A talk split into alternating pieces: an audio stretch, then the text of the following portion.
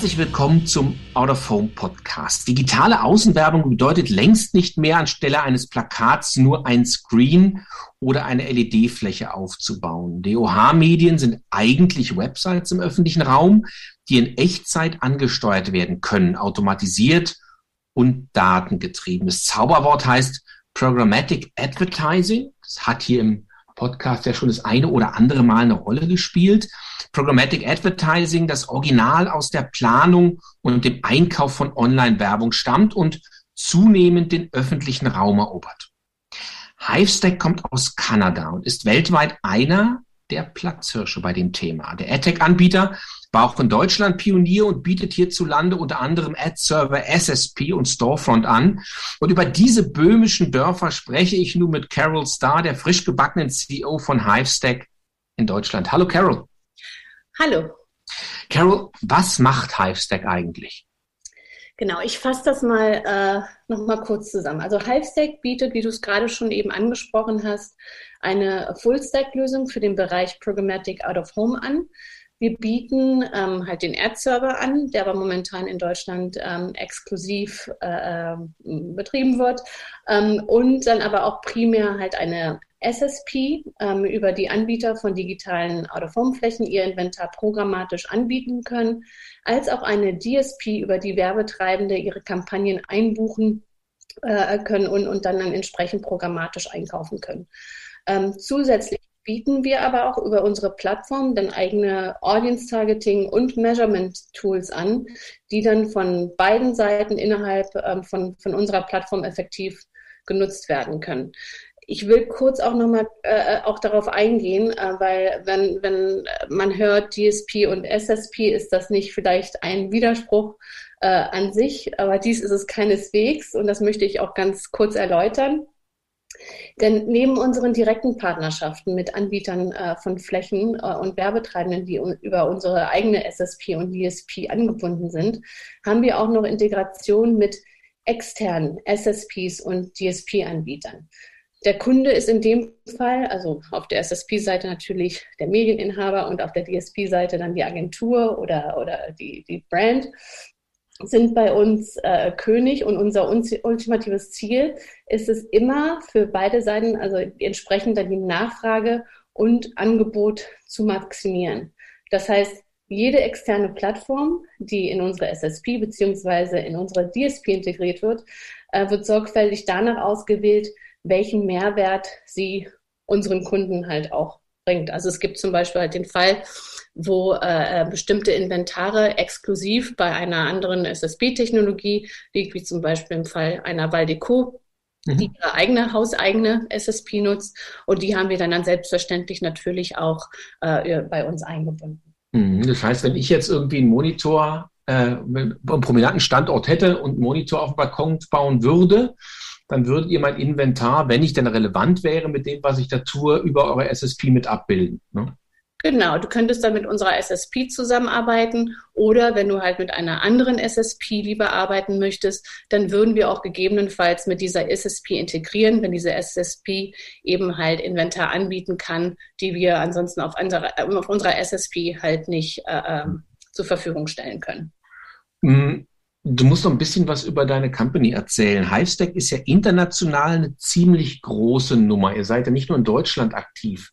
Wo seid ihr denn überall unterwegs weltweit? Ja, ähm, also gegründet wurden wir, wie gesagt, vor fünf Jahren ähm, in Kanada. In Deutschland sind wir mittlerweile schon seit vier Jahren operativ unterwegs. Aber wir sind mittlerweile jetzt auch schon in über 20 Märkten global äh, vertreten. Gerade in den letzten zwölf Monaten haben wir massiv äh, unsere Präsenz in den europäischen Märkten etabliert ähm, und, äh, und auch in Asien. Ähm, Hivestacks Internationalisierung wirkt sich auch jetzt schon auch sehr, sehr positiv auf Hivestacks lokale Kunden, wie beispielsweise hier äh, die ECN aus, die äh, in Deutschland äh, der größte Anbieter von Office Media sind.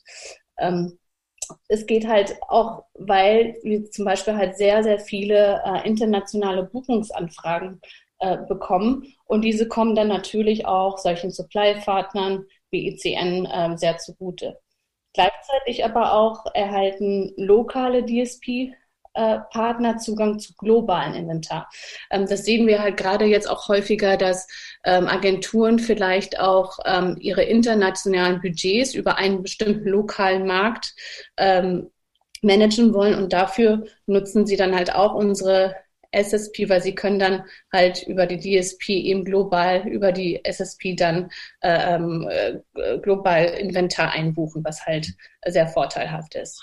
Das mit ECN ist spannend. Also für die, für die ECN noch nicht kennen, ECN ist heißt Executive Channel Network. In der Tat, die sind in Bürogebäuden aktiv und die kommen ursprünglich aus Australien, sind in England, Frankreich und in Deutschland aktiv. Und in der Tat, jetzt wo ich darüber nachdenke, klar, könnt ihr dann Kunden international in Anführungszeichen einsammeln und mhm. könnt die dann in die einzelnen Märkte, Märkte spreaden. Ne? Genau. Genau, das kommt wirklich sehr häufig vor. Wir hatten zum Beispiel auch schon mal eine Visa-Kampagne, äh, die über mehrere Märkte laufen sollte und die wurde aus, aus äh, UK gesteuert. Ähm, und da arbeiten wir dann halt als deutsches Team dann eng mit unserem UK-Team zusammen, um dann eben diese Budgets auch nach Deutschland zu bekommen. Mhm. Jetzt ist ja Deutschland, ähm, wenn man Deutschland selber betrachtet und die Leute, die hier oder die Anbieter, die in dem Markt aktiv sind, die haben immer so den Eindruck, Deutschland ist ziemlich weit hinter dem Mond technologisch. Wie sieht es denn aus deiner Sicht im internationalen Vergleich aus, wenn du digitale, programmatische Außenwerbung hierzulande mit dem vergleichst, was in anderen Ländern so in Anführungszeichen möglich ist und tatsächlich schon passiert? Mhm.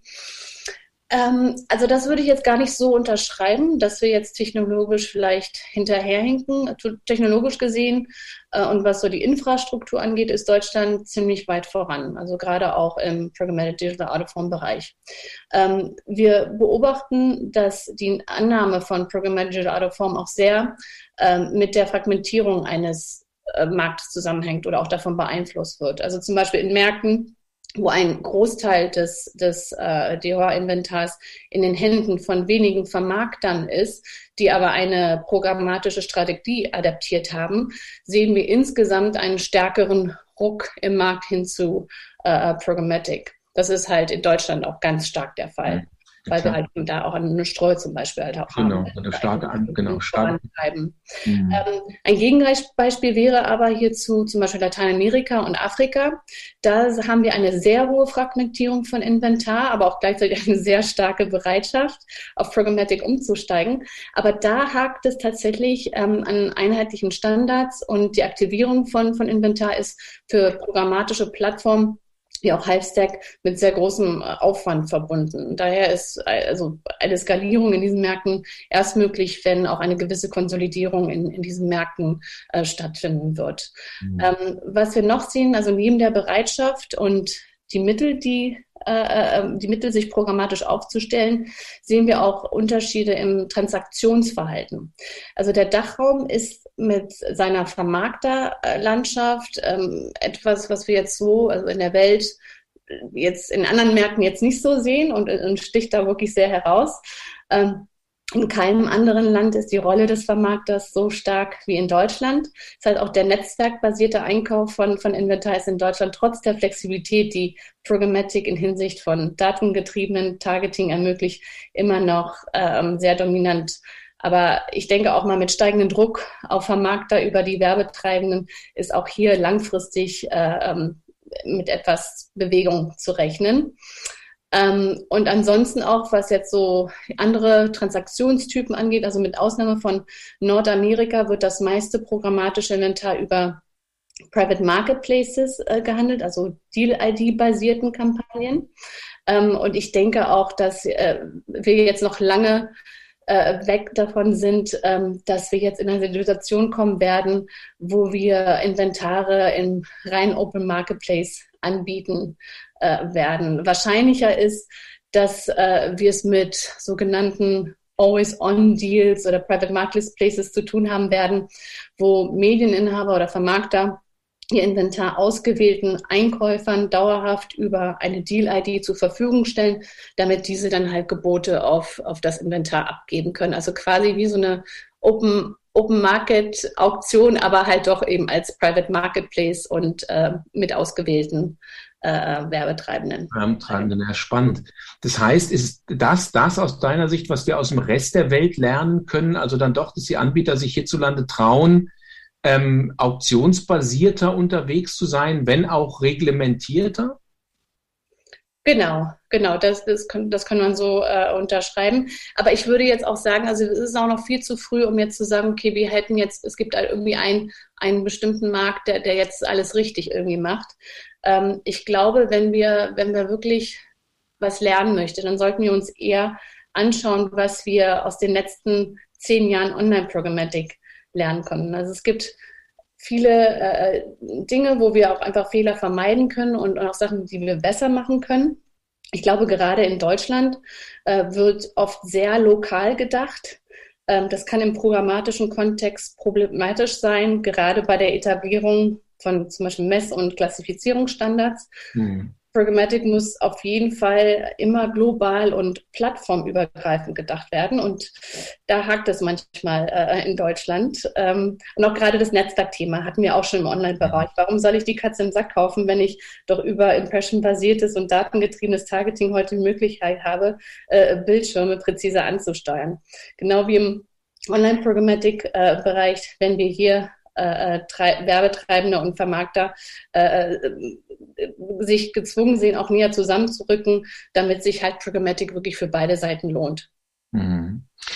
Ihr seid, oder Halbsec ist seit vier Jahren auf dem Markt hierzulande aktiv geworden, das hast du gerade eben schon gesagt. Und seitdem reden eigentlich alle von Programmatic Advertising, aber der Knoten, der ist so richtig im letzten Jahr eigentlich geplatzt. Also wenn man sieht, welchen Marktanteil das hat, was glaubst du denn, warum hat es eigentlich so lange gedauert? Weil technologisch war das Ganze ja vor einer Handvoll Jahren schon existent, ne?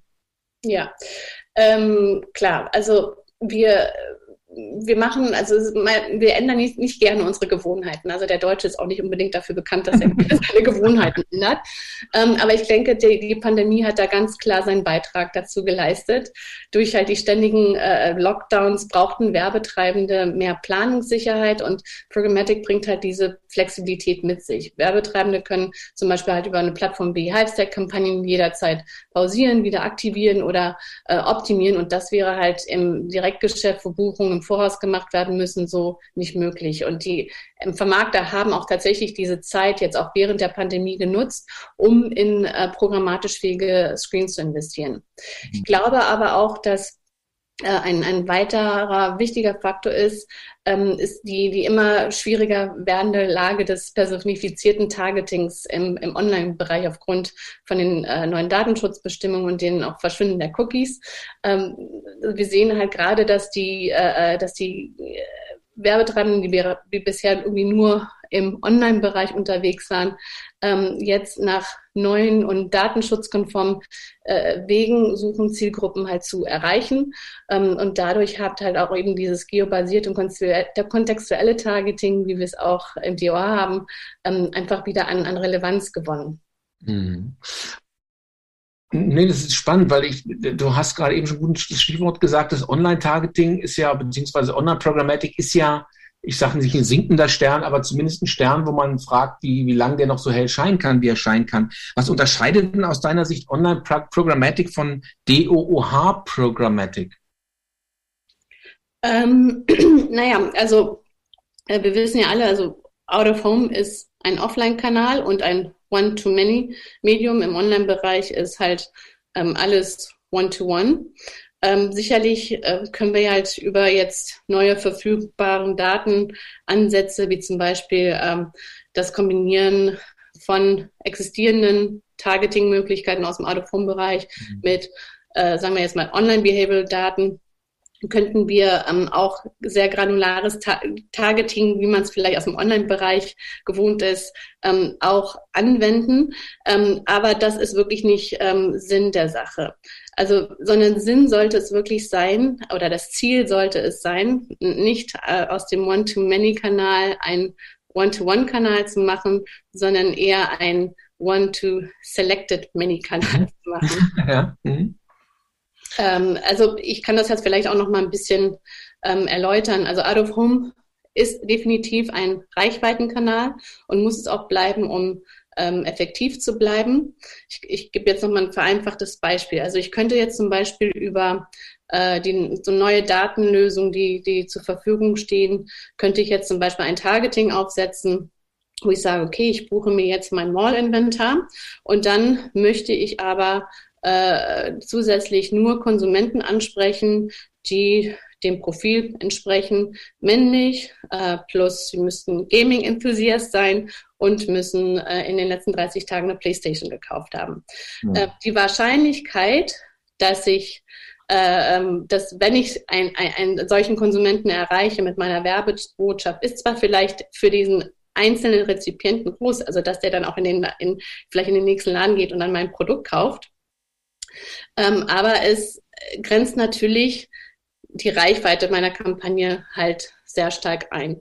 Ähm, und daher ist halt die Empfehlung hier, nicht eben äh, Zielgruppen, bestimmte Zielgruppenprofile oder granular zu targeten, sondern halt versuchen, äh, Gruppen zu, zu, zu, zu erreichen, die äh, möglichst Merkmale der, der, der Zielgruppe oder äh, mit aufweisen. Also ich sage dann halt, ich buche mir jetzt mein Mall-Inventar und, äh, und, und gleichzeitig äh, targete ich vielleicht auch männliche Konsumenten oder Konsumenten, die Gaming-Enthusiast sind.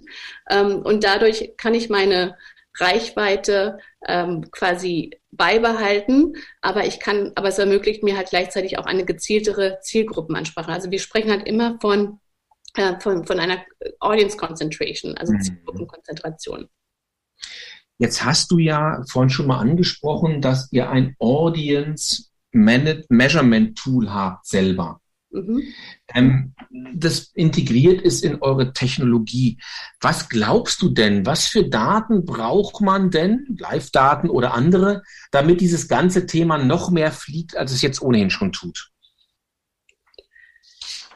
Ähm, also wir, wir brauchen, also vor allem es, es geht halt um, um Stand, Standardisierung, also auch mhm. dieser Daten.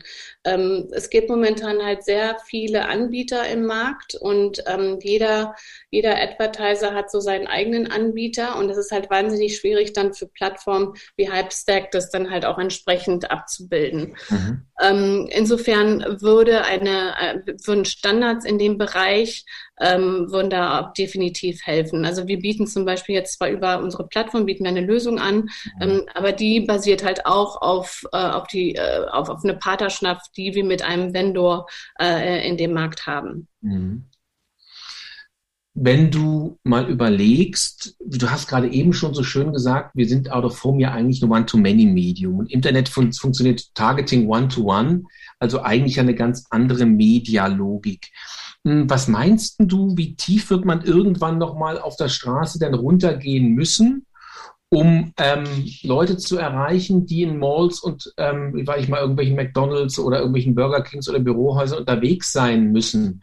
Würdest du sagen, nee, das Medium ist ja ein One-to-Many-Medium und die Zielgruppen, die braucht man gar nicht so fein, weil am Ende machen Targeting, Targeting, Targeting, Spitz, äh, äh Stecknadelkopfmäßig überhaupt keinen Sinn mehr.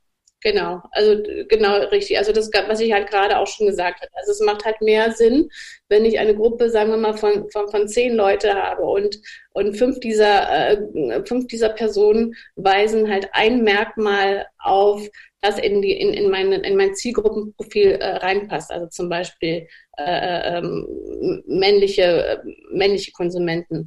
Ähm, dann kann ich über die Reichweite wesentlich mehr erreichen, als wenn ich mich jetzt auf ein bestimmtes Profil, granulares Profil ähm, jetzt auch einschieße. Mhm. Finde ich super wichtig, ehrlich gesagt. Wie ist denn das eigentlich ähm, langfristig? Also wenn man sich überlegt, wie der deutsche Markt so organisiert ist, da gibt es die Mediaagenturen, die Spezialagenturen, dann gibt es euch sozusagen als Technologieanbieter ähm, mit DSP und SSP und die Kunden, die großen Kunden, die sich zunehmend auch DSPs in den Keller basteln sozusagen. Ähm, die klassischen Planer in dem Spiel und die Einkäufer sind ja die Mediaagenturen, die eigentlich diese Intelligenz bislang besessen haben. Mhm. Braucht man die eigentlich dann langfristig noch aus deiner Sicht? Ja, also auf jeden Fall. Ich glaube, äh, also es, es, wird die auf beiden Seiten geben. Also wir haben ja, es gibt ja zwei Aspekte in der Entwicklung von Programmatic Out of Home. Also zum einen ähm, öffnet sich Programmatic dem Out-of-Home-Kanal und zum anderen öffnet sich der Out-of-Home-Kanal für, für Programmatic. Und auf beiden Seiten nimmt, nehmen die entsprechenden Agenturen gegenüber ihren Advertising-Kunden ähm, eine sehr, sehr starke Beraterfunktion an. Ähm, also ich glaube auch so Plattformen wie, wie Hivestack haben jetzt keine Ambition, äh, Agenturen zu ersetzen. Sie können das auch einfach nicht. Sondern stattdessen ähm, arbeiten wir halt eng mit Agenturen zusammen, um das Wissen rund um Programmatic und das Potenzial des Out-of-Home-Kanals im Markt voranzutreiben und auch zu kommunizieren. Äh, und ähm, als, als Tech-Plattform sollte es auch immer unsere Mission bleiben, halt eben äh, ähm, uns darauf zu konzentrieren, dass wir Produkte, Tools und Features äh, entwickeln, ähm, die den programmatischen Verkauf und Einkauf äh, erleichtern. Und dazu nutzen wir natürlich auch unsere Expertise, äh, die wir auf beiden Seiten haben, also auf der SSP und DSP-Seite haben. Was wir jedoch äh, doch erwarten, äh, ist, dass in den nächsten Jahren es zu einer engeren Verschmelzung zwischen den digitalen Agenturen und den ähm, Out-of-Home-Spezialagenturen geben wird. Ähm, momentan kommen ja noch die Out-of-Home-Budgets sehr stark über die Spezialagenturen äh, in Deutschland, aber mit der Entwicklung äh, ähm, des Out-of-Home-Kanals ähm, und äh, in die Integration des Out-of-Home-Kanals auch in den in einen Multi-Channel-Media-Plan ähm, wird sicherlich ein, ein, ein zusätzlichen Revenue-Stream ähm, auch auf, für den ganzen Out-of-Home-Bereich auch entstehen lassen. Hm, das ist auch ein, auch ein guter Punkt. Ähm, jetzt ist es ja so, dass alle Experten sagen, Out-of-Home wächst insbesondere im dem programmatischen Bereich in den nächsten Jahren sehr stark. Die Prognose ist ja, Klassisch out of home wird sozusagen so das Wachstum ab, ein bisschen nicht abgeschwächt, aber wird so bleiben, das Wachstum.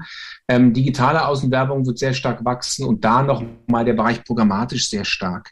Was glaubst du denn, woher kann der Umsatz, der zusätzliche Umsatz Programmatic out of home kommen, den alle Experten so prognostizieren? Eher aus TV, aus Online oder aus einer Kannibalisierung von klassischer Außenwerbung? Ähm, ich würde sagen, aus, also aus allen drei Bereichen, wobei ich auch das Wort Kannibalisierung äh, nicht so, nicht so. ja, klar. Ähm, also vor allem, was zu erwarten ist, ist auch einfach, dass, dass Budgets aus den digitalen Bereichen kommen. Gerade jetzt auch, äh, du hast es gerade schon erwähnt, also wir haben, wir haben jetzt neue digitale Kanäle, die jetzt auch mitwachsen, wie zum Beispiel halt Audio oder auch Connected äh, TV und die bieten ähm, zwischen, also für, für, zwischen diesen Kanälen und, und Out of Home ähm, natürlich einen auch noch, mal einen ganz neuen Spielraum für, für auch Synergien. Ähm, Dazu gehört zum Beispiel auch die äh, kanalübergreifende Ansprache ähm, von, von Zielgruppen ähm, über Mobile, Mobile Device IDs. Und, und das ermöglicht dann halt auch eine weitere Verschmelzung von, von Indoor- und Outdoor-Advertising. Und das ist halt auch an sich schon dann ein weiterer Grund für Werbetreibende, ähm, die halt vielleicht ihre Budgets bisher wirklich nur ausschließlich im Online-Bereich äh, ähm, äh, investiert haben, äh, dann jetzt halt auch den Out-of-Home-Kanal auch mit in ihre Strategie zu integrieren. Ähm, aber ein anderer Wachstumsfaktor wird natürlich auch ähm, sicherlich so Entwicklungen in, in, der Infrastruktur an sich sein. Ähm, Medieninhaber werden weiterhin in neue Bildschirmtechnologien investieren und ähm, gerade auch bestehende äh, digitale Screens auch internetfähig machen. Aber es werden nicht nur äh, mehr programmatische Flächen zur Verfügung stehen, sondern es wird auch einfach viel mehr neue Touchpoints geben. Ne? Du hattest ja vorhin ECN auch erwähnt. Also wir sehen halt immer wieder ähm, neue Touchpoints, sei es halt irgendwie äh, Screens jetzt in Spätis, die man mittlerweile jetzt auch buchen kann oder ja, wie gesagt, die, die Office Screens. Ähm, Plakatwerbung oder das traditionelle Art of Home äh, wird auf jeden Fall immer eine Daseinsberechtigung haben und auch eine, eine Relevanz haben. Aber es wird natürlich mit der äh, ähm, weiteren Digitalisierung von Standorten halt etwas abnehmen. Mhm. Jetzt, äh, wir haben es vorhin auch schon kurz angesprochen, große Kunden sind dabei oder haben es schon getan, sich ihre DSPs selbst zu bauen. Mhm. Glaubst du denn, dass künftig durch diese Programmatik es stärker auch Buchungen geben wird, direkt von Endkunden über euch zum Beispiel dann hin zu den Anbietern? Ähm, ja, das ist etwas schwierig zu sagen. Also es, es gibt immer wieder den Ansatz, und das haben wir auch im Online-Programmatic-Bereich schon gesehen, mhm. von Werbetreibenden, ähm, dass sie halt auch ihre eigenen Tech-Plattformen bauen wollen, weil sie sich halt einen besseren Zugang äh, zu Inventaren verschaffen wollen und dann halt auch über ihre eigenen Targeting- und Messlösungen ähm, sich auch eine effektivere Aussteuerung äh, ihrer Kampagnen erhoffen. Die Herausforderung aber äh, besteht meist darin, dass die Entwicklung von solchen Plattformen langfristig äh, mit sehr vielen Ressourcen verbunden sind. Mhm. Teilweise auch diese Plattformen dann gar nicht in der Lage sind, äh, ähm, auf skalierbare Art und Weise mit anderen Plattformen zu integrieren. Also gerade wenn wir auch ähm, Programmatic im, im globalen Kontext auch, auch denken. Ich glaube, was eher eintreten wird langfristig, und das, da haben wir auch noch die gleichen Erfahrungswerte auch schon im Online-Bereich, ähm, ist, dass ähm, Tech-Plattformen im Out-of-Home-Bereich ähm, flexibler werden und dann Werbetreibenden Lösungen zur Verfügung stellen, die sie für ihre Bedürfnisse individuell anpassen können. Zum Beispiel könnte das ähm, eine einfachere Einbindung von externen Datenquellen sein. Also so ein mhm. Datenmarktplatz könnte geschaffen mhm. werden, kuratierte Marktplätze oder auch äh, irgendwie White-Label-Lösungen, die dann von den äh, Agenturen genutzt werden können, um dann äh, eben halt ihre gebrandeten Buchungsplattformen äh, anzubieten. Mhm. Ähm, außerdem können wir ähm, auch davon ausgehen, dass ähm, sich im Out-of-Home-Bereich irgendwann mal auch äh, Header-Bidding auch mit etablieren wird, äh, was den ganzen Zugang zu Inventar auch nochmal demokratisiert mhm. wird. Also keine Plattform, glaube ich, wird in, in Zukunft äh, exklusiven Zugang zu Inventar haben. Ähm, äh, so wie es halt auch, wie gesagt, auch schon im Online-Bereich ist. Ähm, es wird zwar natürlich auch präferierte Partnerschaften zwischen äh, Agenturen und Plattformen und zwischen auch Plattformen geben, aber das wird dann über äh, kommerzielle Vereinbarungen laufen und es wird nicht damit zu tun haben äh, oder exklusive Zugänge werden nicht über, über Tech-Pipelines Tech erschienen. Hm, das ist sehr spannend. Was muss denn, was wird, was muss aus deiner Sicht denn passieren, bei uns in der Gattung der Außenwerbung, damit Programmatic irgendwann, ich sage nicht der klassische, aber vielleicht von der Bedeutung her der Reichweiten, aus deiner Sicht natürlich ganz positiv, reichweitenstärksten Buchungskanal im Bereich Außenwerbung wird? Hm. Also ich glaube, wir können ruhig ein bisschen mutiger werden und mhm. äh, uns auch noch, noch aktiver mit dem Thema of Home auseinandersetzen. Ähm, wir müssen auch vor allem als Industrie, Industrie schauen, dass äh, ähm, wir im deutschen Markt auch Standards etablieren, die sich nach auch globalen Standards äh, richten. Hierfür müssen äh, sich wirklich mal alle Beteiligten an den Tisch setzen. Dazu gehören die Vermarkter, die Werbetreibenden und dann natürlich ähm, auch die Tech-Anbieter und, und gemeinsam an, an einen Strang ziehen. Ähm, und hierfür denke ich auch, äh, sind natürlich Fachverbände wie der äh, FAW ähm, ein sehr gutes oder bieten ein sehr gutes Forum. Super, das ist ein schönes Schlusswort. Vielen Dank. Ja, herzlichen Dank. Wir sehen, das Thema Programmatic wird uns im Bereich Außenwerbung nicht nur mit Macht, sondern immer deutlicher einholen, glaube ich. Und vielen Dank, Carol, dass du bei uns warst. Ja, vielen Dank, hat mich sehr gefreut. Das war Carol Starr, CEO von Hivestack in Deutschland im Out of Home Podcast.